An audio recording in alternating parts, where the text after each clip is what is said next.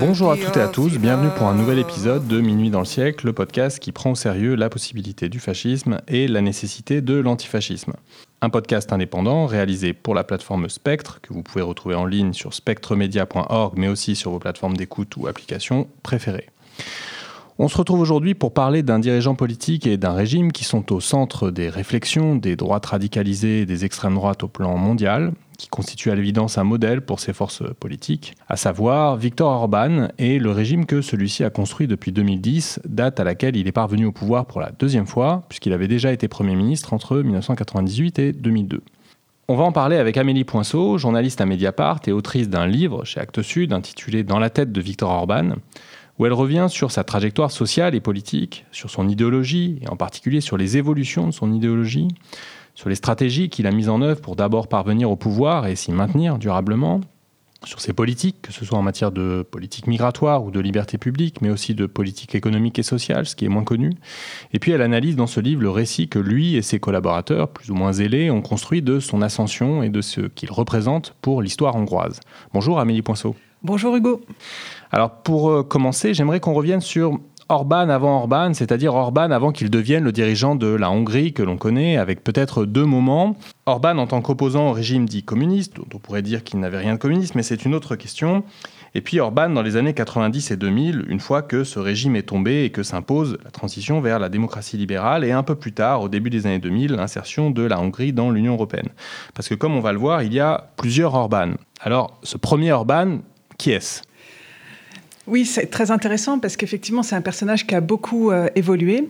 Et euh, la première fois qu'Orban apparaît dans l'espace public, c'est en juin 89, euh, à l'occasion d'une cérémonie très importante pour l'histoire contemporaine de la Hongrie, qui est une cérémonie de réenterrement euh, de euh, Imre Nagy, euh, Nog, comme disent les Hongrois, et d'autres personnes qui avaient été tuées pendant la rébellion, la révolte de, de, 56. Je fais un petit, un petit retour en arrière quand même pour comprendre un petit peu le contexte. Donc on est effectivement dans, la fin du, régime communiste et de ces démocraties populaires du, du bloc de l'Est, mais le mur de Berlin n'est pas encore tombé, hein, on est quelques mois avant, mais il y a des brèches un peu partout qui s'ouvre. En Pologne, il y a les premières élections semi-libres. Donc en Hongrie, il y a l'ouverture. Et euh, notamment, voilà, euh, grâce à, l'opposition et à la lutte des familles des victimes de, de 56, une, ouverture qui est faite euh, par rapport à cet immense mensonge, en fait, sur lequel a été bâti le régime communiste hongrois, puisque ces gens avaient été tués et enterrés en secret.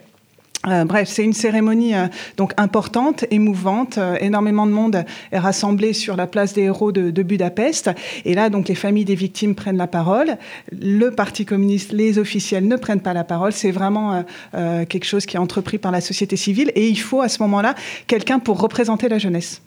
Et il se trouve que Victor Orban, euh, qui est déjà un petit peu engagé euh, dans sa fac de droit à Budapest, qui est une petite bulle de liberté dans le milieu étudiant, euh, à ce moment-là, il est désigné par ses pairs pour, pour prendre la parole.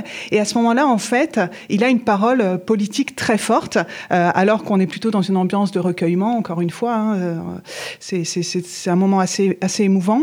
Et, et Orban, en fait, a un discours très politique, très offensif et demande le retrait des troupes soviétiques de Hongrie encore une fois, avant même que euh, le, régime se, soit effondré. Et donc, ça a été euh, très marquant puisqu'il apparaît à ce moment-là. Bon, la cérémonie est retransmise euh, par la télévision, voilà, et, il apparaît effectivement comme un orateur, quelqu'un d'audacieux, et tout le monde retient, retient son visage à ce moment-là.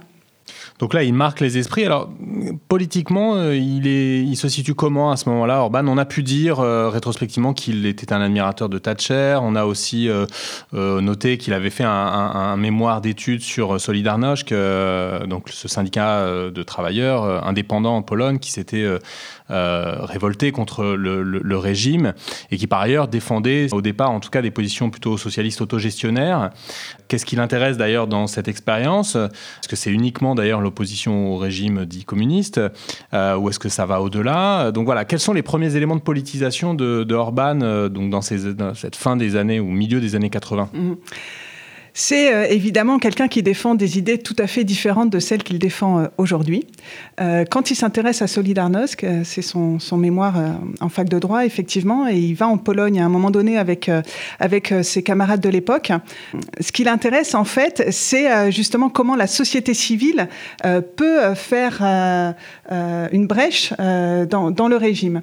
À ce moment-là, quand même, il faut se dire que tous ces gens-là, donc qu'ils soient membres de l'opposition ou dans des cercles un peu contestataire, ne s'imaginait pas euh, la fin du régime. Elle était inimaginable. C'est vraiment ensuite l'histoire qui s'est, qui s'est accélérée. Mais ces gens-là s'imaginaient plutôt des bulles de liberté, des petits cercles d'autonomie.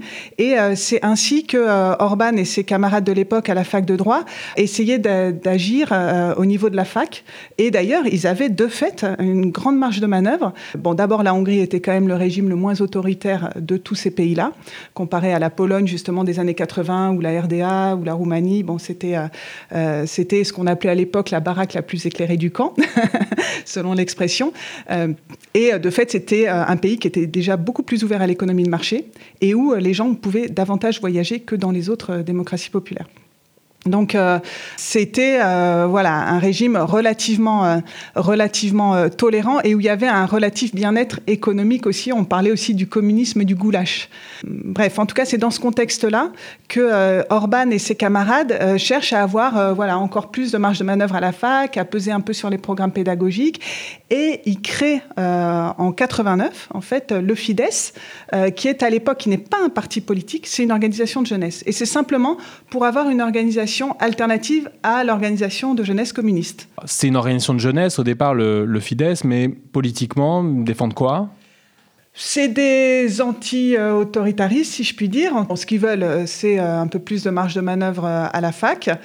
Et ensuite, c'est un peu, entre guillemets, les rebelles de l'époque. C'est pas la dissidence intellectuelle qui est plus âgée, parce qu'ils sont très jeunes, en fait. Hein. ils ont entre 20 et 25 ans. C'est plutôt bah, des anticléricaux, des gens qui ne pensent pas la fin du régime, euh, qui ne théorisent pas tant que cela. Ce sont leurs aînés qui vont théoriser davantage sur euh, euh, un socialisme plus démocratique.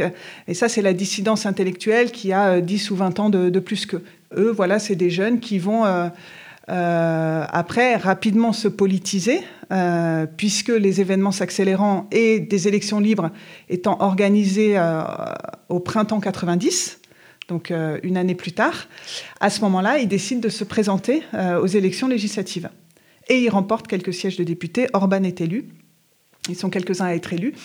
Et ils arrivent au Parlement avec euh, bah, un style vestimentaire décontracté, euh, les cheveux longs. Euh. Alors, il y a un élément que tu l'as pas évoqué ici, mais que tu évoques dans le livre, c'est le passage par l'Angleterre sur d'ailleurs une bourse d'études délivrée par George Soros, en tout cas par son organisation, qui sera ensuite construit en quelque sorte par Orban et comme l'ennemi de la Hongrie. Hein, il fait un, séjour d'études à Londres. Qu'est-ce qu'il en tire d'un point de vue notamment politique? C'est effectivement une bourse de Soros euh, et ils sont trois du noyau dur du Fidesz euh, aujourd'hui.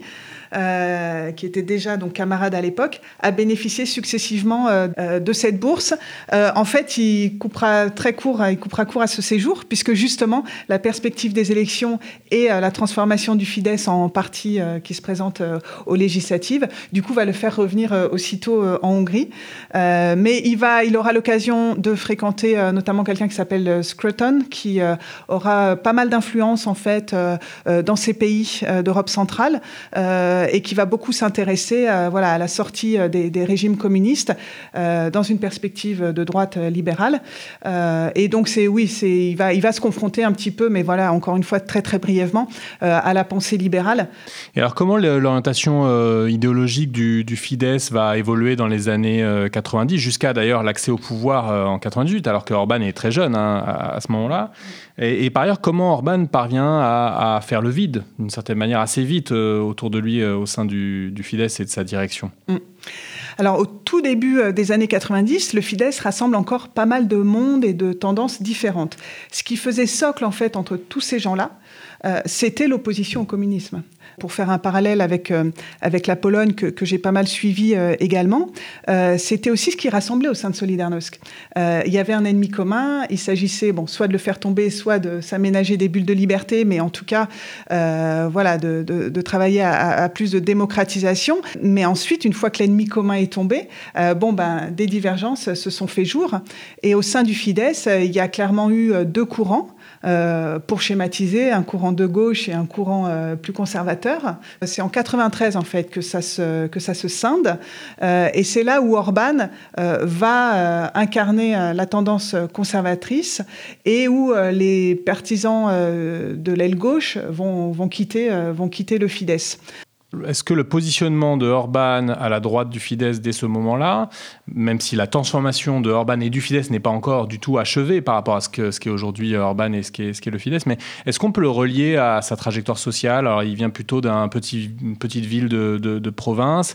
Euh, de quel milieu, justement, euh, social euh, il, provient Orban, on n'en a pas parlé, donc j'en profite.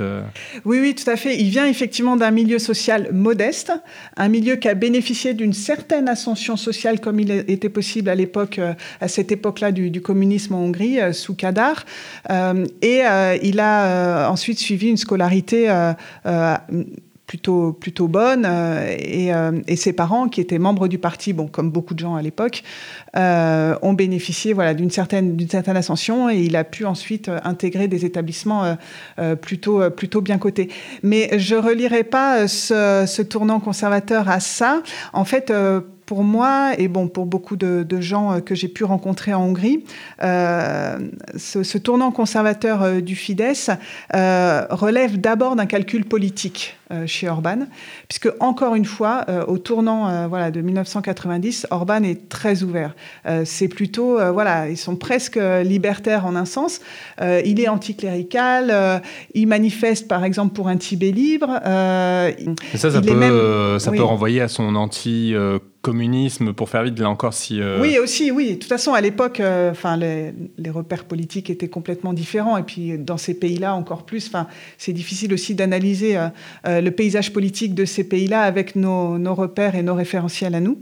mais en tout cas, ce qui se passe en 93, et c'est quand même assez marquant dans la trajectoire d'Orban, c'est que le Premier ministre de l'époque, Joseph Antal, le Premier ministre de la Transition, qui était donc un homme conservateur, euh, décède. Euh, et à ce moment-là, il y a comme un vide politique du côté du camp conservateur, alors que du côté social-démocrate et du côté post-communiste, euh, là, il y a énormément de monde. Il y a justement toute l'ancienne dissidence aussi qui est là. Et, donc là, c'est plus un calcul politique qui fait que Orban se dit, là, il y a un vide politique à occuper. Euh, et il commence à répandre le mythe que euh, sur le lit de mort de Antal, euh, il aurait été désigné comme son dauphin. bon, c'est pas du tout avéré, mais en tout cas, ça va fonctionner et il va, il va incarner voilà, ce, ce, camp conservateur, qui par ailleurs, on y reviendra, mais a de profondes racines en Hongrie. C'est mmh. pas non plus, ça sort pas, c'est pas parce qu'il y a eu 40-50 ans de communisme que la, droite, la droite avait disparu. Mmh. Euh, oui, on va y revenir. Euh, il y a quand même une constante dans la politique de Orban, c'est le refus, en tout cas après 90, hein, c'est le refus absolu de gouverner ou de collaborer avec les anciens, euh, enfin les restes en quelque sorte, les vestiges plus ou moins renouvelés de, du, régime communiste. Oui, justement, et c'est ça aussi. Une haine de, la, de la gauche, disons, pour faire au sens très large. Tout à fait. Justement, c'est aussi ce qui renforce son, son enracinement dans le camp, dans le camp conservateur. Euh, gauche qui est aussi appelé camp libéral en Hongrie. C'est là aussi où nos repères sont pas tout à mmh. fait euh, euh, valables pour analyser ces mmh. pays-là. Et bon, on y reviendra aussi peut-être si on parle d'illibéralisme, etc. Mais en fait, sont rejetés dans un même sac la gauche, les sociodémocrates, les postcommunistes et les libéraux, parce qu'en fait, ce sont eux, ce sont les sociodémocrates qui, dans les années 90, vont prendre les mesures les plus douloureuses sur le plan économique, cette thérapie de choc qui a été donc cette transition à l'économie de marché. Euh, en fait, et puis ensuite aussi au moment de la, crise économique de 2008, à chaque fois, en fait, ce sont les sociodémocrates qui sont au pouvoir. Donc, euh, ça permet euh, à Orban de désigner un, ennemi. Effectivement, c'est assez simple. C'est voilà, c'est le camp libéral, et ce camp qui plus tard va aussi incarner les valeurs libérales, c'est-à-dire une remise en cause de, des valeurs traditionnalistes, une ouverture euh, à euh, une culture, à d'autres cultures, au multiculturalisme, etc. Et c'est ça aussi euh, qui va faire l'objet du rejet d'Orban. En fait, c'est tout cet ensemble, à la fois le, libéralisme des valeurs Et puis, voilà, toute cette branche politique qui a dû mener les réformes les plus douloureuses. Alors, il parvient au pouvoir en, en, 98. Alors, ça va s'avérer un échec. Il ne reste au pouvoir que 4 ans. Il est euh, battu euh, en 2002. Euh, comment on explique cet échec? Qu'est-ce qui, se passe pendant ces années-là qui, fait qu'il ne, parvient pas à, s'installer à ce moment-là durablement au pouvoir? Et qu'est-ce qui va tirer de, cet échec, comme, en quelque sorte, comme leçon pour, son avenir politique? Alors, je dirais pas que c'est un échec. En tout cas, si on regarde aujourd'hui avec le recul par rapport à, euh, la société hongroise et l'histoire euh, contemporaine de la Hongrie, c'est quand même la période euh, où la Hongrie prépare son entrée dans l'Union européenne. donc, en fait, c'est une période de grande avancée. Après, d'instabilité politique, je pense qu'à ce moment-là, si Orban échoue, c'est parce que bon, bah, c'est quand même des années qui bousculent beaucoup la société hongroise. Il y a énormément de changements, donc il y a eu déjà des réformes économiques avant que lui il arrive au pouvoir. Donc il y a une volonté d'alternance euh, bon, qui, qui, me paraît assez, assez, assez logique euh, avec le recul. Mais à ce moment-là, pour Orban, c'est déjà euh, une première présence importante dans l'espace politique européen. c'est à ce moment-là qu'il est adoubé par Helmut Kohl, par exemple, qu'il intègre le PPE, le Parti populaire européen, donc, qui représente la droite conservatrice au Parlement européen dont le Fidesz a été membre pendant longtemps avant de finalement d'être exclu euh, récemment. Oui, après un long feuilleton euh, qui a fait suite euh, à tous ses propos sur les migrants et surtout son opposition à l'accueil des réfugiés dans l'Union européenne, enfin entre autres, et puis les entorses à l'état de droit, etc. mais donc les années 98-2002, donc son premier passage au pouvoir, il, est aussi le, le, plus jeune dirigeant européen. bon, il fait quand même sa place.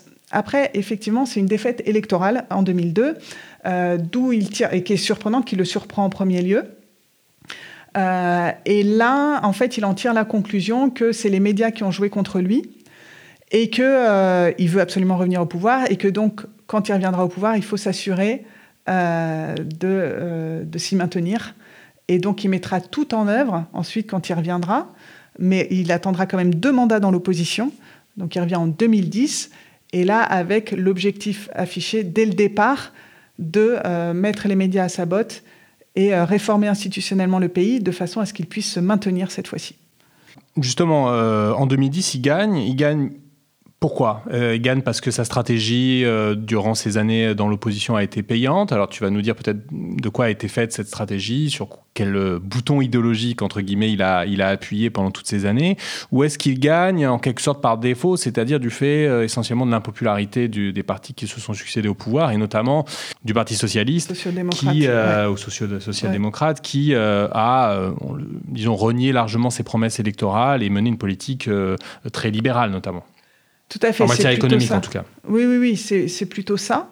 Euh, et puis, il y a un épisode que je raconte dans le livre, euh, enfin, déflagratoire pour, euh, pour le leader euh, social-démocrate de l'époque, enfin qui est toujours en fait à la tête de ce parti ou, plus ou moins, enfin en tout cas ça reste un, leader qui veut pas qui veut pas euh, se retirer du jeu politique. Jurt Schein, il s'appelle, et euh, il tient un discours, c'était en 2006, discours qui devait rester confidentiel, en tout cas interne au parti, mais qui a été enregistré et qui, est diffusé par la presse et où là des propos très très dénigrants, très méprisants. euh, vis-à-vis euh, de, l'électorat euh, et qui donc met au, grand jour en fait le cynisme de ce parti. Et c'est là-dessus en fait que Orban, alors certes quand même pendant ces années d'opposition, il va aussi faire un travail de terrain. Le, Fidesz va aussi quadriller le, pays, mais bon, de l'avis de nombreux analystes politiques, c'est la chute en fait, la chute de crédibilité de ce parti social-démocrate qui est une des raisons euh, du succès du retour d'Orban et qui continue d'être l'épouvantail en fait. Et Orban en joue parce que justement l'une des clés du succès d'Orban, mais on y reviendra peut-être, c'est aussi voilà le manque de d'opposants ou d'opposantes crédibles euh, et une, incapacité euh, de l'opposition à présenter un personnage, une personne qui puisse faire concurrence à Orban. Et alors dans ces années, le, Fidesz, c'est un parti militant, c'est un parti qui, qui, essaye de se construire localement comme organisation militante, ou est-ce que c'est essentiellement un parti électoraliste qui se mobilise au moment des, des élections? Tu parles à partir de 2010 Dans les années 2000 et une fois Orban parvenu au pouvoir, est-ce qu'il y a des transformations de ce point de vue-là? Difficile pour moi de, répondre à cette question. Ce que je peux te dire, c'est que en tout cas, c'est un parti qui organise des manifestations. Justement, il a ce truc de d'essayer de mobiliser sur le terrain. Mhm. Il mobilise à l'époque sur les frais euh, d'entrée à l'université. Euh, ça, c'est dans les années 2000. Euh, et c'est un mouvement, ouais, il essaye de mobiliser dans la rue. après, bon, c'est pas la période que j'ai étudiée le, le, plus, à vrai dire. Mais je pense, en tout cas, et par la suite, que non, le Fidesz n'est pas qu'un parti électoraliste, parce qu'en fait, ce qu'il invente en quelque sorte, Orban, c'est justement cette mobilisation en dehors euh, des, scrutins électoraux. Donc, quand il est dans l'opposition, ça va être des manifestations de rue. Mais ensuite, lorsqu'il est au pouvoir, c'est les référendums, par exemple, mmh. ou des lettres qu'il va envoyer, qu'il va distribuer dans toutes les boîtes aux lettres du pays, ou les grands panneaux euh, publicitaires euh, où il matraque la propagande gouvernementale. Euh, il va essayer de mobiliser son électorat en dehors des échéances et notamment voilà ces référendums. Donc en 2015, il y a eu le référendum anti-migrant, mhm. mais il y en a eu plein en fait. Après, on n'en parle même plus parce que ça devient. C'est un modèle d'ailleurs pour le Rassemblement national hein, qui, se propose une fois au pouvoir de, de, gouverner en partie par des référendums. Ah oui. Et euh, donc, il leur pose des questions. Euh, voilà, alors ça a été sur les questions familiales. Euh, sur les lois homophobes, etc. Là aussi, à chaque fois, il va essayer de, mobiliser par le biais de référendums. en fait, c'est des référendums souvent qui sont invalidés parce qu'en fait, il y a assez peu de participation. Hmm. Mais quand les gens participent, à 95%, ils votent en faveur de... Oui, c'est des référendums qui ont vocation à mobiliser sa base, mais aussi à lui donner une légitimité politique populaire de manière à gouverner euh, dans le pays, mais aussi même euh, sans doute à l'adresse des, puissances étrangères qui le critiquent ou de la presse internationale qui, le critique, euh, pour une partie d'entre elles en tout cas, parce qu'il se donne l'image de quelqu'un qui, serait sous le feu des critiques au niveau international, ce qui est pas toujours vrai. Il a aussi beaucoup d'admirateurs, notamment par exemple dans la droite états-unienne, Fox News, etc., qui adorent Orban. Alors, il revient au pouvoir en, 2010 et tu l'as dit, euh, un de ses premiers euh, objectifs, c'est la question de la presse. Alors, qu'est-ce qu'il va faire dans toutes ces années entre 2010 et aujourd'hui et, quelle est, y compris, la situation aujourd'hui en termes de, liberté de la presse, de pluralisme, etc. Comment il, procède? Il va créer euh, un organe pour rassembler tous les médias publics du pays. Il va euh, couper euh, des fonds. Alors, c'est pas directement Orban, à vrai dire. C'est un peu plus subtil que ça parce que euh, ce sont des ressources publicitaires qui vont, qui vont s'effondrer pour les médias indépendants. C'est aussi des rachats de la presse régionale par des proches d'Orban. Et aujourd'hui, en fait, le paysage médiatique est dévasté. Alors, il y a encore des médias indépendants, mais c'est principalement cantonné à la sphère Internet. Euh, pour ce qui est des médias publics, en fait, c'est vraiment de la propagande d'État. C'est assez euh, écœurant, en fait, de, lire. Euh, j'ai pu, pour le livre, lire et consulter des articles des médias pro-gouvernementaux. c'est des ramassis de haine, de racisme, de ouais, plus du tout de l'information. Mais voilà, il y a encore une petite presse indépendante. Mais alors, il y a deux grands journaux qui ont disparu entre 2015 et aujourd'hui.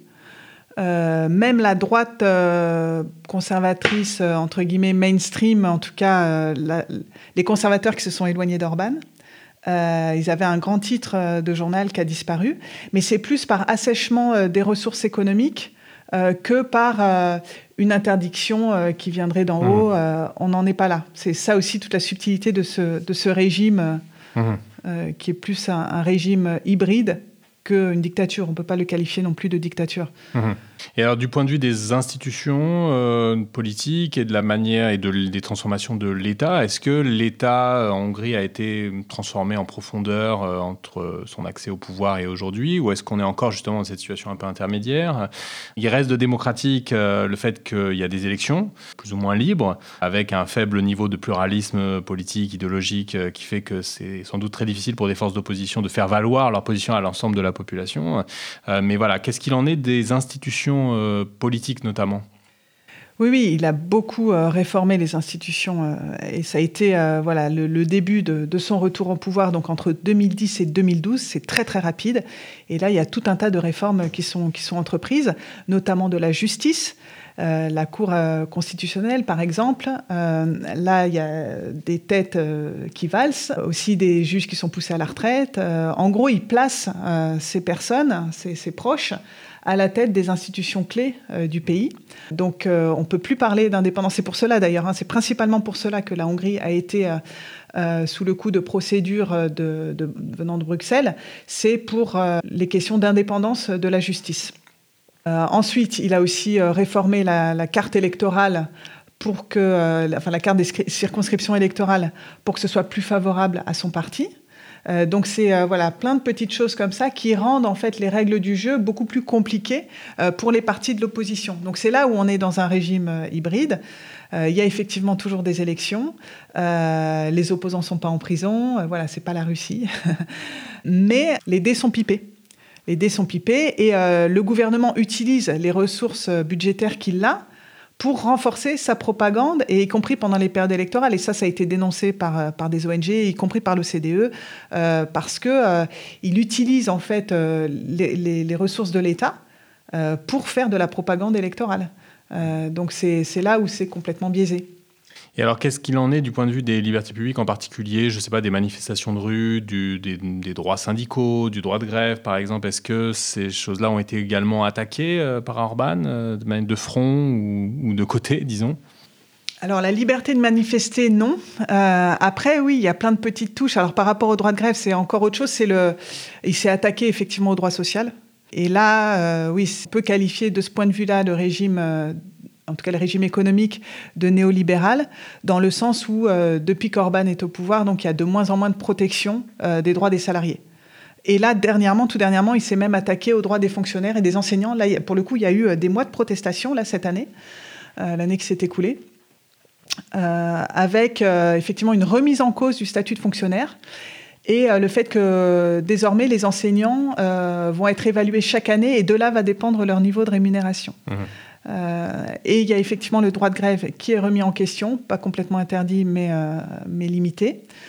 Notamment pour les, justement pour les fonctionnaires, euh, si, j'ai bien compris, le, droit de grève est en partie aujourd'hui assez théorique, quoi, de, ce que j'ai pu comprendre de, pour les fonctionnaires notamment. Ouais. Et par ailleurs, tu le disais, alors sur le plan économique, euh, un régime néolibéral, euh, y compris notamment en termes de fiscalité. C'est le pays en Europe où les bénéfices d'entreprise sont taxés le, moins. D'ailleurs, Orban a fait beaucoup pression au niveau européen pour empêcher qu'il y ait un taux minimal d'imposition sur, sur les, bénéfices des entreprises. C'est aussi le pays euh, où on a institué une flat tax, une taxe de même niveau pour les riches et pour les pauvres, pour faire vite sur les revenus, euh, qui se situe à 15% euh, 15%, mais justement, c'est en jeu aussi avec euh, l'Union européenne. Enfin, ça fait partie du bras de fer aussi, là, depuis le début de l'année. cette flat tax est, est, quand même contestée par les institutions européennes. parallèlement, on a une TVA qui est la plus élevée du continent, à 27%. Donc, c'est l'impôt le plus, le plus injuste, comme on sait, hein, parce qu'il touche tout le monde de la même manière, peu importe son niveau de revenu. C'est une fiscalité effectivement euh, très inégalitaire. Euh, ce que je voulais ajouter aussi par rapport aux, réformes économiques, c'est que, euh, pareil, les indemnités chômage ont fortement diminué. Aujourd'hui, on n'est couvert que pendant trois mois après avoir été licencié. C'est le plus bas en Europe, hein, là encore. Et puis, il y a aussi énormément de travailleurs pauvres. En fait, il y a aussi des programmes pour faire travailler justement les chômeurs mais à un salaire euh, bien inférieur au salaire minimum, du genre 70%. Euh, du salaire minimum, et ça permet aussi d'avoir un taux de chômage qui est exceptionnellement bas. Donc en fait, Orban euh, met en avant la réussite économique du pays. De fait, il faut reconnaître que c'est un pays qui est moins touché que les autres dans l'Union européenne par le chômage, mais à quel prix? C'est beaucoup de travailleurs pauvres, une communauté rome qui est importante en Hongrie et qui est vraiment paupérisée. Euh, et aujourd'hui, alors ça, bon, ça dépend pas euh, forcément d'Orban, mais euh, c'est l'un des pays qui connaît la plus forte inflation sur le continent, une inflation à 25%. Ça pourrait conduire quand même à une baisse de popularité. Jusqu'à présent, il s'en sort très bien. Il a même été réélu avec le meilleur score qu'il ait jamais eu l'année dernière. Donc en 2022, il a été, le Fidesz a été réélu avec 55% des voix. Mais si le, climat économique continue de se détériorer, sachant que l'une des clés aussi du succès d'Orban, c'est justement le relatif bien-être matériel des classes moyennes, qui préfèrent en quelque sorte la sécurité euh, et une forme de, de, bien-être matériel à, au risque de élire une autre personne euh, et à une nouveauté politique. Euh, voilà, restons dans le, dans le petit confort que nous assure Orban, peu importe si nos libertés sont remises en question. ça, ça pourrait bouger malgré tout si l'inflation se poursuit et si les dégâts économiques prennent plus d'importance. C'est intéressant parce que dans le récit que les admirateurs de Orban font, notamment aux États-Unis, cette euh, Tucker Carlson, euh, les gens de Fox News et, de la droite euh, conservatrice, ultra-conservatrice US, il y a l'idée que Orban c'est l'exemple, l'incarnation d'un conservatisme social. Et c'est aussi le portrait que brossent bien des extrêmes droites ou des droites radicales en Europe, y compris le Rassemblement national, hein, qui, a fait assez explicitement de Orban un de ses modèles. et on voit quand on regarde de, de près, mais même de loin, qu'il y a pas grand-chose, sinon rien de, social dans les politiques qui sont menées par Orban. Alors, est-ce qu'il y a malgré tout certains, certaines choses qu'a fait Orban sur ce plan qui pourraient justifier ce, portrait qui, est fait? Alors, on parle par exemple euh, des politiques en matière, de, en matière familiale. C'est surtout euh, sous l'angle, euh, sous un angle patriarcal d'une certaine manière, hein, des politiques très natalistes visant à, faire en sorte que les femmes fassent plus d'enfants hongrois pour qu'il y ait plus de main-d'œuvre et ne pas recourir à une main-d'œuvre étrangère. Ça permettra de faire le lien donc, et avec les politiques patriarcales et aussi avec les politiques euh, peut-être euh, migratoires et la volonté de refuser toute forme d'immigration dans, dans, le pays, sachant que la Hongrie est déjà le pays qui en Europe a le, plus faible taux de population étrangère. Tout à fait. Alors sur le conservatisme social, effectivement, c'est un mythe, mais c'est dans les discours en fait. C'est effectivement l'affichage d'Orban qui se présente aussi comme le père de la nation. Il y a une tonalité très paternaliste dans ses discours, euh, et c'est quelque chose qu'on retrouve également euh, chez le PiS en Pologne, donc le parti mmh. droit et justice qui est au pouvoir en Pologne depuis 2015. Et c'est aussi ce que défend le, PiS d'être un parti euh, de droite sociale, mmh. mais comme on l'a vu sur le plan économique, bon, c'est pas c'est pas tout à fait ça. C'est un capitalisme assez clanique, même très clanique et, mm. particulièrement inégalitaire sous à peu près tous les aspects qu'on peut qu'on pourrait observer. Oui, avec un clan autour d'Orban qui s'est énormément enrichi, notamment grâce aux subventions européennes et par l'attribution de marchés publics, etc. Et donc euh, aujourd'hui, on compte dans l'entourage proche d'Orban les plus grosses fortunes du pays, notamment son ami d'enfance, euh, Lorenz Messaros, et, euh, qui est un ancien chauffagiste, et puis son, son, gendre. Voilà, ce sont les, les plus grosses fortunes du pays. Alors que Orban avait aussi, on l'a pas dit, mais construit son profil dans les années 2000 dans la critique des spéculateurs, si je ne m'abuse. Oui, il y avait, il y avait de cela aussi. Hein, donc il y avait, dans, mm. même disons dans la tradition d'ailleurs des droites euh, radicales ou des extrêmes droites, hein, qui est de, de critiquer le système économique, mais sous l'angle de cette petite minorité qui profiterait du système, euh, donc ces spéculateurs, etc., euh, avec, en tout cas historiquement, mm, des, des, tonalités qui sont bien souvent antisémites et qu'on retrouvera dans les campagnes anti-Soros menées par Orban et, le Fidesz, mais peut-être qu'on y reviendra par la suite sur la question des migrants. Pour, pour revenir euh, enfin, pour rester deux secondes sur, euh, sur euh, le, le, régime conservateur et patriarcal, c'est aussi un fait assez caractéristique d'Orban, moi, qui me saute aux yeux. D'autant plus qu'il y a aussi beaucoup d'hypocrisie là-dedans, puisque aujourd'hui, le président de la République hongroise est une présidente. Mmh. C'est Katalin Novak, qui a été auparavant secrétaire d'État à la famille. Et on a comme ça deux figures féminines très importantes dans l'entourage d'Orban, qui cache en fait un régime euh, complètement euh, misogyne, ou en tout cas qui porte une vision très traditionnaliste du rôle des femmes, et où les femmes n'ont pas de place, à part ces deux personnes, donc Katalin Novak, la présidente, qui a, entre parenthèses, reçu la Légion d'honneur d'Emmanuel Macron. Mais euh, il y a également Judith Varga, qui est la ministre de la Justice et qui défend systématiquement à Bruxelles les réformes euh, entreprises par la Hongrie. Euh, à part ces deux femmes politiques qui sont par ailleurs mères de famille, qui ont plusieurs enfants, qui sont des femmes extrêmement actives. Donc c'est un peu des, des modèles érigés comme ça, des trophées. Mmh. mais par ailleurs, dans le gouvernement, il n'y a pas d'autres femmes.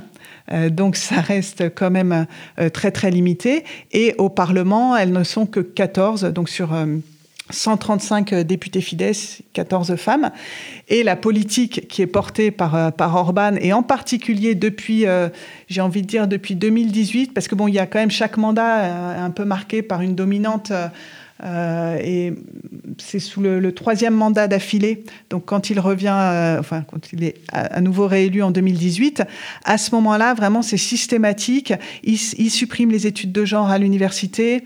Euh, il crée euh, donc euh, des allocations familiales qui vont favoriser euh, effectivement un certain type de, de familles, en tout cas des budgets déjà aisés, parce qu'en fait, c'est des allocations familiales qui sont basées sur des, des, exemptions fiscales. Donc pour des gens qui ne sont pas imposables, ça il n'y a pas de compensation, ça n'a aucun effet. Mmh.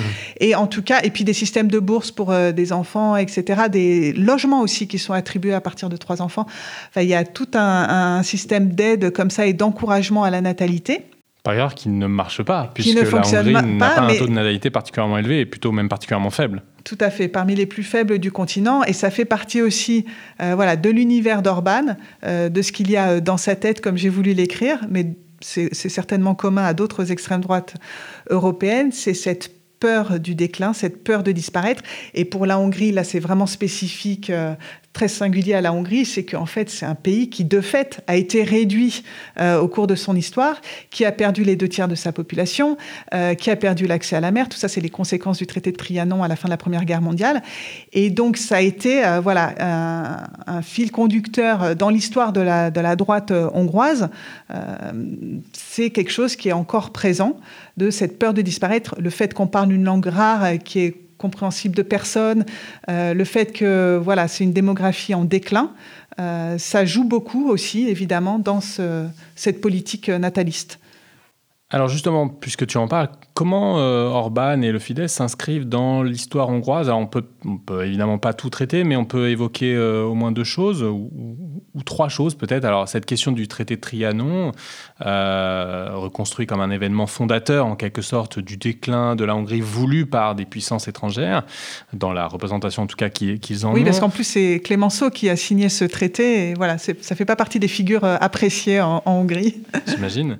Il y a un deuxième, peut-être euh, une deuxième chose qu'on pourrait évoquer, c'est euh, le régime de Horthy euh, dans les années 20-30, 40 y compris, hein, qui va être supplanté, si, je me souviens bien, à la fin de la guerre par une organisation pro-nazie, une organisation nazie d'ailleurs, hein, proprement hongroise, qui est, mise au pouvoir par, le, par les, nazis allemands. Et par ailleurs, la question du génocide du génocide des Juifs et de la responsabilité de, la Hongrie euh, dans, ce génocide. Alors voilà, notamment, on peut l'évoquer, c'est le rapport à l'histoire, mais c'est aussi des politiques, la question des politiques mémorielles qui sont celles de, de Orban et du Fidesz euh, au pouvoir. Alors voilà, comment il se situe par rapport au moins à ces trois euh, événements? Oui, alors il s'inscrit dans cette histoire, évidemment.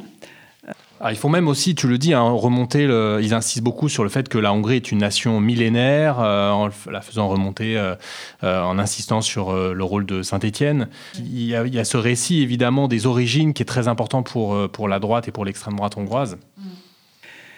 Oui, alors ce qu'il faut bien comprendre en fait aussi, c'est que pendant la période communiste, ces 45 années où voilà, on a eu un parti unique et une option politique unique, euh, la droite et les idées conservatrices n'avaient pas du tout disparu. Euh, elles ont été entretenues dans les familles. Il y a des récits familiaux, des transmissions, des lectures qui se sont mmh. faites et qui font que en 90, quand on a ces premières élections libres, euh, les idées conservatrices reviennent tout de suite aussi parce qu'il faut chercher évidemment euh, des alternatives euh, au communisme. Enfin, il faut, il faut trouver une nouvelle voie. puis il y avait eu 30 ans d'un régime particulièrement réactionnaire avant, avant, 40, avant voilà. Et donc ces idées conservatrices, en fait, en Hongrie, il y avait un terreau et il y avait effectivement intellectuellement déjà beaucoup de choses qui avaient été écrites, travaillées, notamment depuis la fin du 19e siècle en fait, au moment où la Hongrie euh, s'est construite comme, euh, comme nation.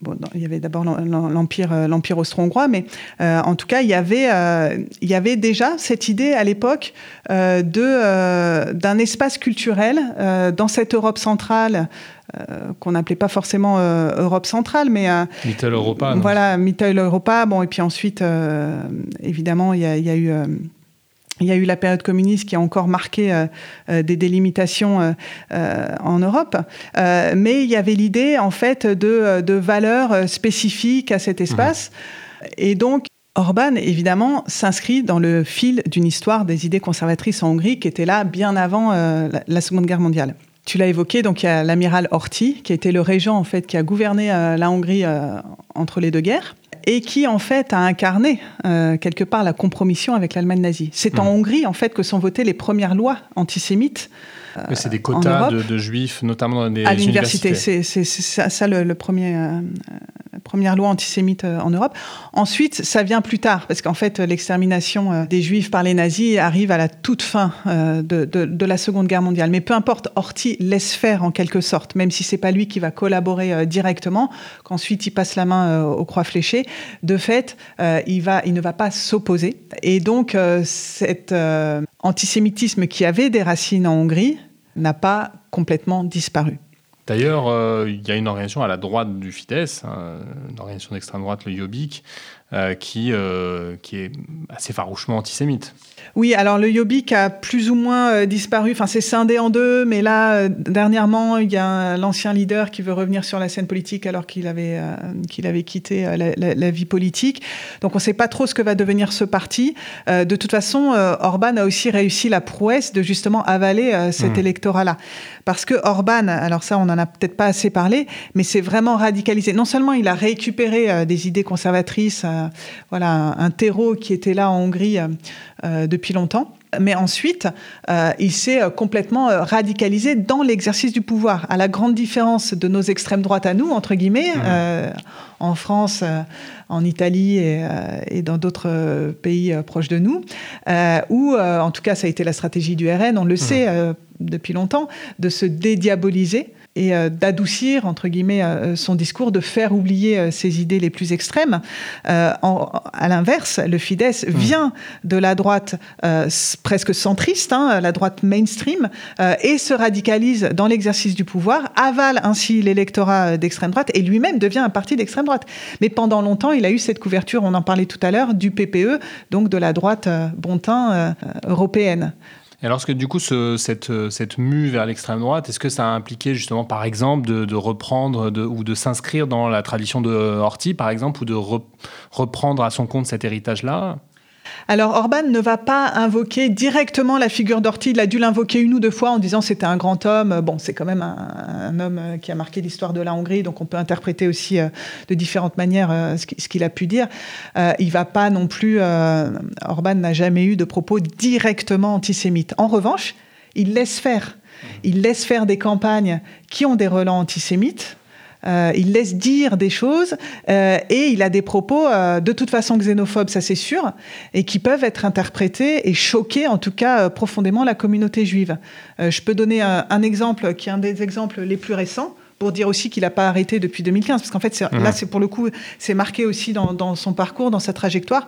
C'est à partir de 2015 et l'arrivée des réfugiés, euh, des réfugiés d'Irak et de Syrie, notamment euh, sur le sol européen, euh, qui va braquer son, discours et tenir un discours anti-migrant xénophobe, et qu'il démarre en fait au moment des attentats qui se sont déroulés à Paris en janvier 2015, donc les attentats de Charlie Hebdo et de l'hypercacher.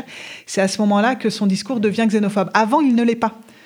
Euh, et ensuite, euh, il y a des propos, effectivement, donc euh, encore, encore récemment, c'était l'été dernier, l'été 2022, mhm. lors de l'université d'été du, du, Fidesz, qui a lieu, entre parenthèses, chaque été en Roumanie, puisque c'est là aussi que se trouve une importante communauté hongroise.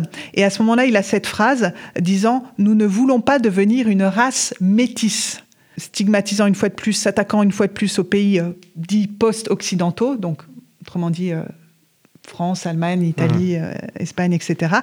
Leurs pays ne sont plus des nations, ils ne sont plus qu'un conglomérat de peuples. donc voilà, c'est l'une des dernières phrases qui a hérissé tout le monde, et en particulier le comité international d'Auschwitz. Il y a eu des réactions dans la communauté juive de, Budapest. Mais en fait, c'est des choses que plus ou moins il avait déjà dites euh, auparavant. C'est que de toute façon, il ne veut pas de mixité dans sa société. La société hongroise, c'est à la fois, ça doit être une société hiérarchisée sur un plan social et économique, mais aussi euh, sur un plan, entre guillemets, ethnique. chacun à sa place, les Hongrois, les Roms, et puis les réfugiés ou les migrants le moins possible dans, dans l'esprit d'Orban. Mmh. Et d'ailleurs, tu l'as dit, c'est l'un des pays qui en accueille le moins en Europe. Et la Hongrie, en 2015, a été une des voies de hmm. passage, une des voies d'entrée. Quand la route des Balkans euh, était encore ouverte. Voilà, dans la route des Balkans. Et euh, en réalité, ensuite, quand il y a eu ce fameux plan de relocalisation euh, de la Commission européenne pour que chaque pays prenne en charge un quota de réfugiés, la Hongrie n'en a pris que, très très peu. Hmm. Et aujourd'hui, il y a très peu de gens. En fait, ces migrants, de toute façon, ne restaient pas. Ils sentaient bien qu'ils n'étaient pas bien accueillis, même s'il faut quand même le souligner, la société hongroise s'était mobilisée. Il y a des ONG, il y a des gens, hmm. il y a des des, plein, de personnes qui ont aidé quand même ces gens-là. Mais euh, ces, ces, réfugiés ont aussitôt, euh, sont aussitôt partis de Hongrie pour rejoindre l'Allemagne notamment et d'autres pays.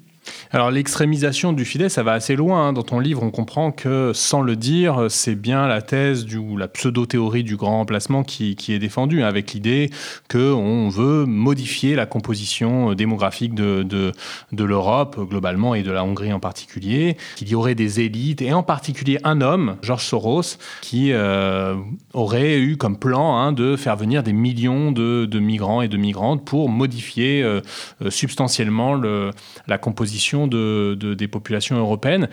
Euh, c'est quelque chose qui est assez constant maintenant depuis 2015. Euh, est-ce que, voilà, est-ce que tu peux nous, dire quelques, nous donner quelques éléments sur comment Soros est devenu euh, à ce point la figure de, de l'ennemi pour le régime d'Orban?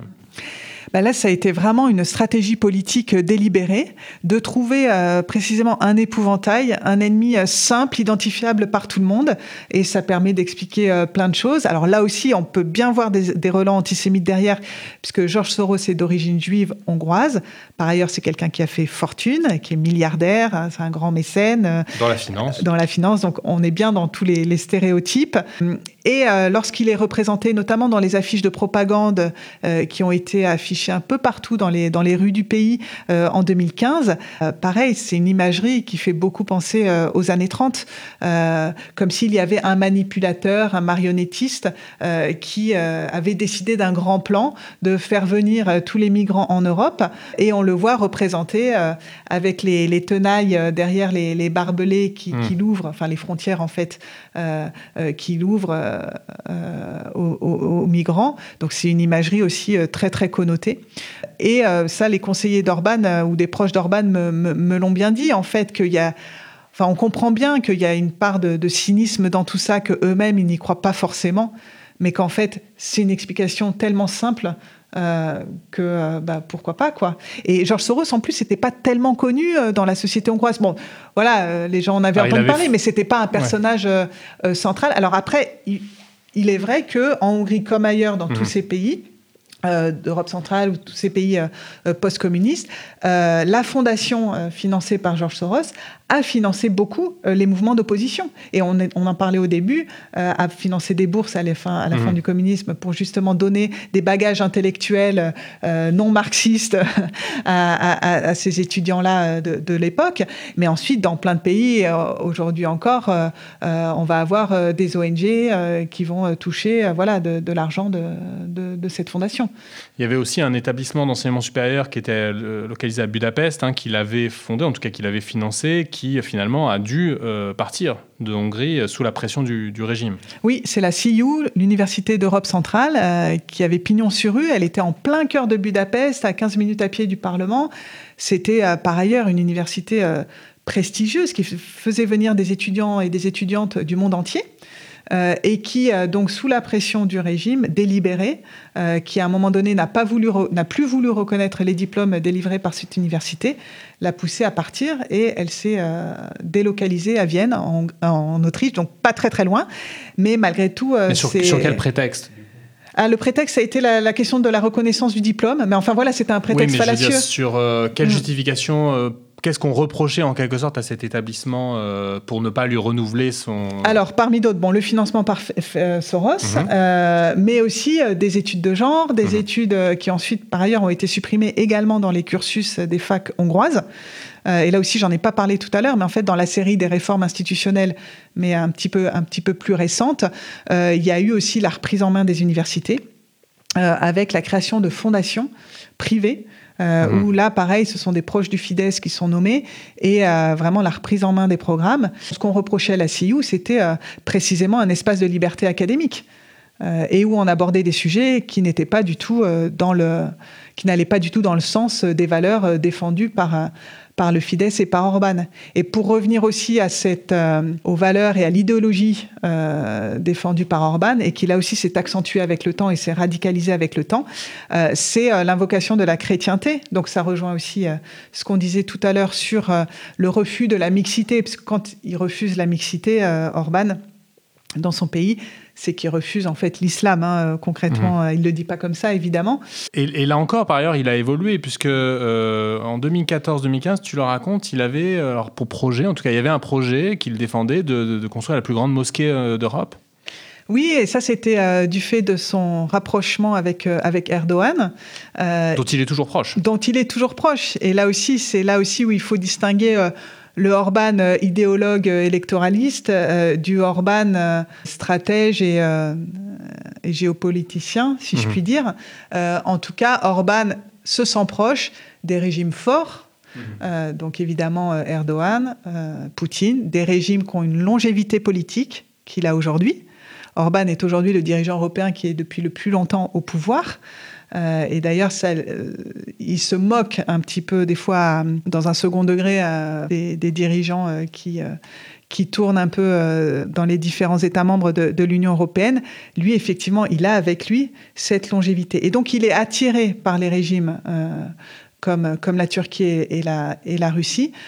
et donc, effectivement, à un moment donné, il voulait, il voulait construire cette, cette grande mosquée, projet qui a complètement disparu des radars. Alors, il est aussi proche au niveau international, ce qui peut paraître euh, assez, euh, ce qui pourrait paraître euh, relativement étonnant vu le caractère implicitement antisémite de nombre de, ces campagnes. Il est proche de l'État d'Israël. Il s'est souvent abstenu sur des résolutions à l'ONU euh, visant à condamner l'agression euh, israélienne à Gaza, par exemple, ou, d'autres. Euh, et puis, notamment, il était proche de Netanyahou, ce qui laisse entendre quand même qu'il y a à la fois sans doute des questions d'opportunité, d'opportunisme, mais sans doute aussi tous ces régimes dont on, qu'on évoque. Hein, on pourrait évoquer aussi Modi, ou Bolsonaro. Hein, il était d'ailleurs un des rares dirigeants politiques présents à l'inauguration de, Bolsonaro, parce qu'il avait été élu. Il est proche de régimes qui défendent une vision du monde monde ethno-nationaliste. Euh, son rapport à Trump euh, également. Donc c'est à la fois des régimes forts, des régimes autoritaires, mais qui, ont une certaine euh, communauté idéologique en termes de vision du monde, ethniciste, disons. Oui, tout à fait. avec Netanyahou, c'est vrai que ça peut paraître étrange comme ça. Mais ça lui donne aussi une forme de couverture, justement. Regardez, je ne suis pas antisémite. moi, je suis très copain avec Israël. Euh, après, euh, voilà, est-ce que le régime euh, israélien, enfin en tout cas, est-ce que le gouvernement Netanyahou incarnait la judéité ou, enfin bon, après, bon voilà, tout ça est, aussi très, très, très, discutable. donc là, oui, il y a, y a, de l'opportunisme et il y a aussi certaines euh, méthodes politiques euh, qui lui plaisent euh, et qui lui plaisaient chez Netanyahou. Ils ont été aussi conseillés par les mêmes personnes. Mhm. Netanyahou, comme Orban, a été conseillé par un conseiller américain qui s'appelle Finkelstein, qui a aussi conseillé le camp républicain américain et qui basait toutes ses stratégies politiques sur la fabrication d'ennemis. c'est quelque chose qu'on retrouve voilà, dans différentes droites dures de différents pays. Euh, et ce qui peut expliquer aussi, je pense, après ce serait à étudier euh, plus, plus profondément, mais euh, pourquoi voilà, il y a des, ressorts qui, qui, qu'on retrouve dans chacun de, de, ces partis. alors effectivement, hein, on voit comment à mesure que le Fidesz euh, avance, euh, il y a des ennemis qui se multiplient.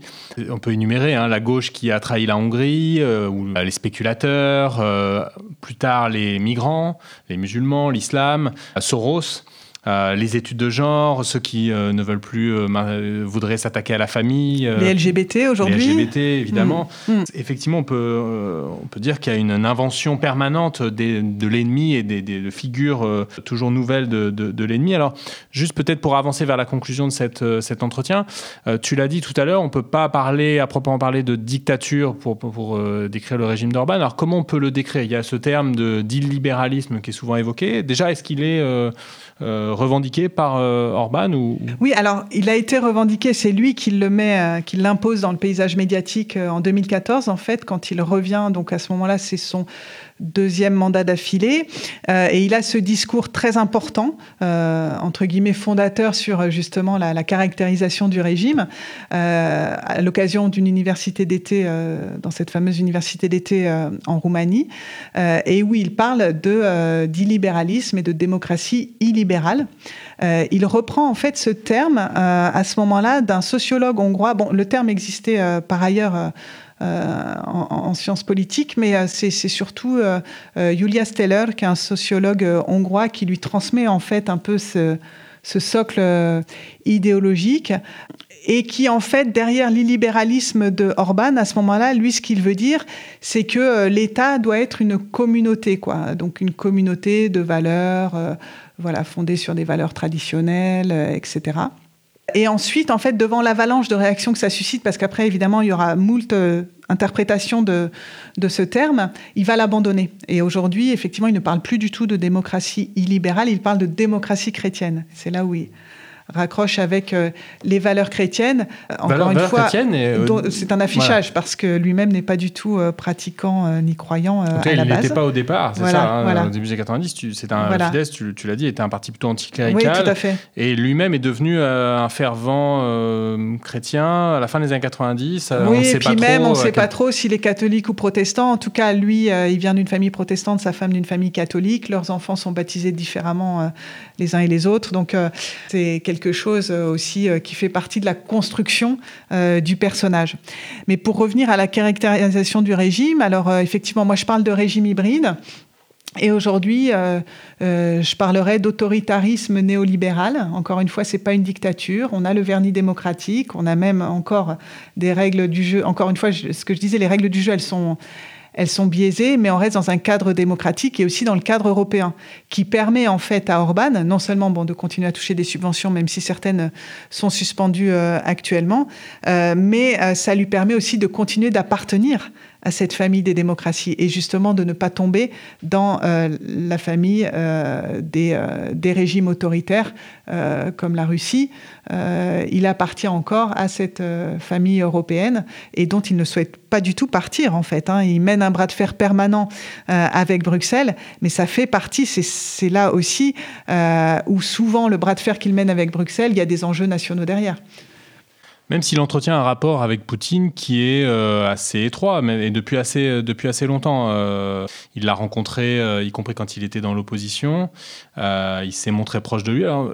Comment a évolué son attitude au fil de, l'entrée dans la guerre en, Ukraine? Oui, justement, il faut, absolument parler de ça parce que c'est vrai que c'est euh, là aussi où euh, Orban, malgré tout, est en train de s'isoler un petit peu en Europe, contrairement à son précédent mandat où il avait gagné la bataille hein, sur la bataille des migrants. Il a gagné en fait sur le plan des idées, parce que quelque part. Même sur le plan des dispositions qui sont mises en œuvre par l'Union européenne. a fermé ses frontières. Euh, donc, ce dirigeant de ce si tout petit pays euh, a eu une influence euh, quand même incroyable euh, au niveau européen. mais aujourd'hui, politiquement, il est isolé. On l'a dit, il a été exclu finalement du PPE, donc il ne siège pas. Le Parti populaire européen, donc qui rassemble les, les principaux partis de droite en Europe. Donc, euh, il ne fait plus partie d'un groupe politique au Parlement européen, donc il a perdu des postes clés, etc. Enfin, il a, beaucoup moins de, prise sur le jeu institutionnel. Il n'a pas, pas encore, c'est incertain. Bon, de toute façon, il y aura des élections euh, euh, européennes au printemps prochain, donc là, tout va se reconfigurer. Mais là où il s'isole de manière plus, plus, plus générale, c'est sur sa position vis-à-vis de, de l'Ukraine et de la Russie. Parce qu'il s'est opposé énormément aux sanctions européennes vis à -vis de la Russie. Euh, il joue une forme de neutralité, en tout cas c'est ce qu'il affiche par rapport à l'Ukraine. Il ne veut pas euh, prendre position dans cette guerre. Il dit que c'est une guerre entre Slaves. Il ne veut pas reconnaître euh, l'agression russe. Et il même, je crois même qu'il est retourné en Russie depuis le, début de la guerre. C'est probablement le seul, évidemment, le seul dirigeant européen à l'avoir fait. donc là, il y, a, il y, a, effectivement un positionnement qui fait qu'il se distancie des Polonais, alors que justement, il jouait euh, depuis euh, l'élection du PIS en 2015 en Pologne, le Parti droit et justice, justement, il y avait vraiment un rapprochement de, ces deux pays qui faisait que l'Europe centrale avait une force de frappe et une voix à Bruxelles, justement, et c'était tout ça aussi la volonté d'Orban hein, dans sa vision des choses, c'était imposer la voix de l'Europe centrale au cœur des institutions bruxelloises, considérant qu'il avait pas été assez entendu, que l'Europe des 15, la, vieille Europe, entre guillemets, avait toujours, euh, euh, c'était toujours euh, cette partie-là de l'Europe qui décidait pour les autres. Donc lui, il y avait vraiment une ambition d'imposer l'Europe centrale et donc avec la Pologne, la République tchèque et la Slovaquie, d'essayer de faire groupe. et c'est ce qu'ils ont fait d'ailleurs. mais aujourd'hui, voilà. Mais aujourd'hui, ce groupe se disloque. Bon, après, le, formellement, il existe encore, mais, mais de fait, la Pologne étant viscéralement euh, anti-russe. Et pour le coup, c'est pas seulement euh, le PIS euh, qui joue cette corde-là. la Pologne, depuis le départ et depuis 2014, est profondément solidaire des Ukrainiens. Enfin, il y, a vraiment une proximité, une, fraternité entre Polonais et Ukrainiens qui, est très très forte. Et donc, c'est là où les Polonais et les Hongrois aujourd'hui ne se comprennent plus.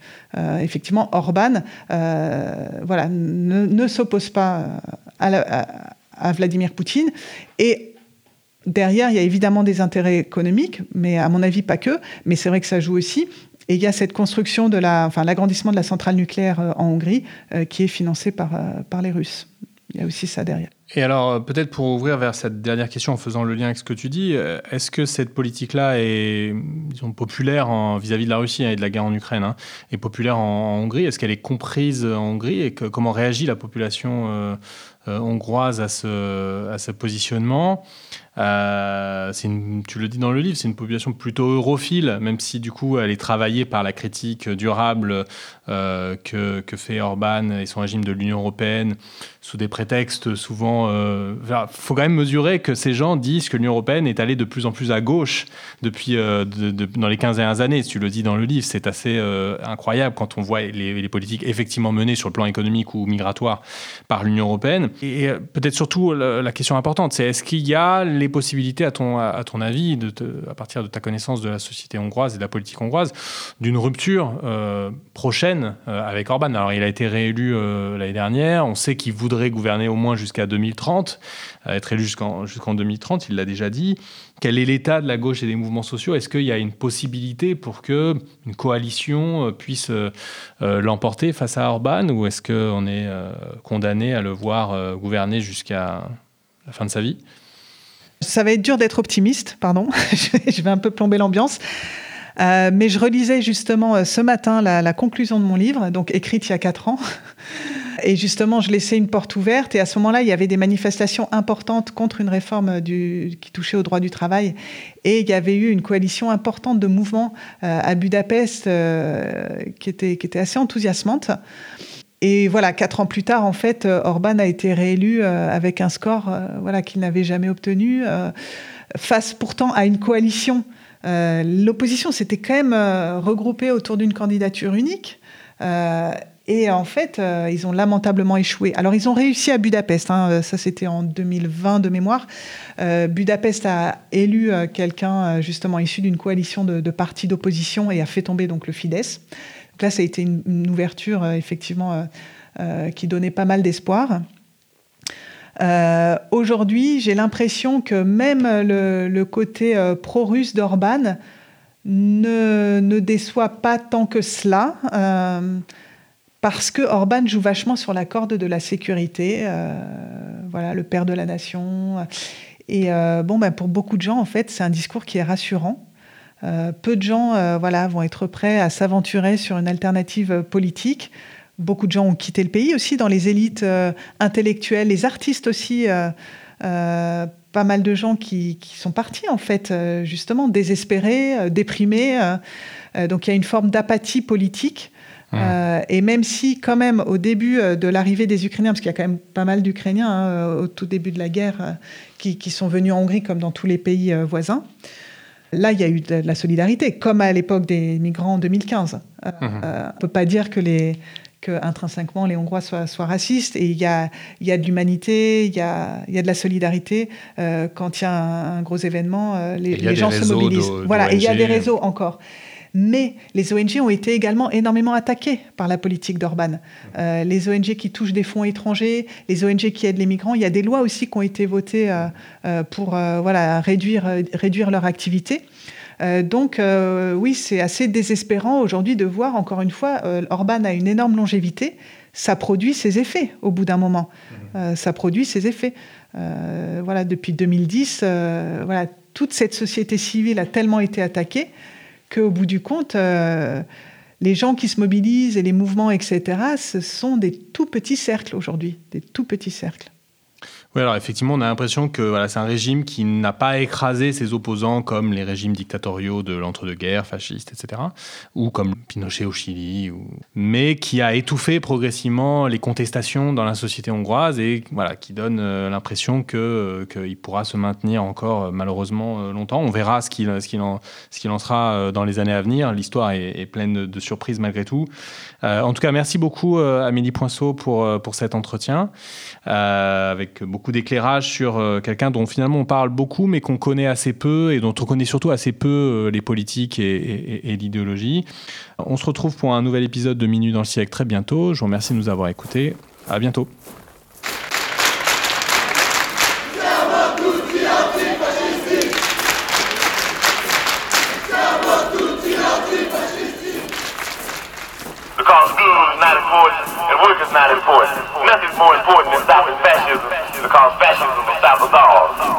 O povo é quem mais ordena dentro de ti a cidade. Dentro de ti a cidade.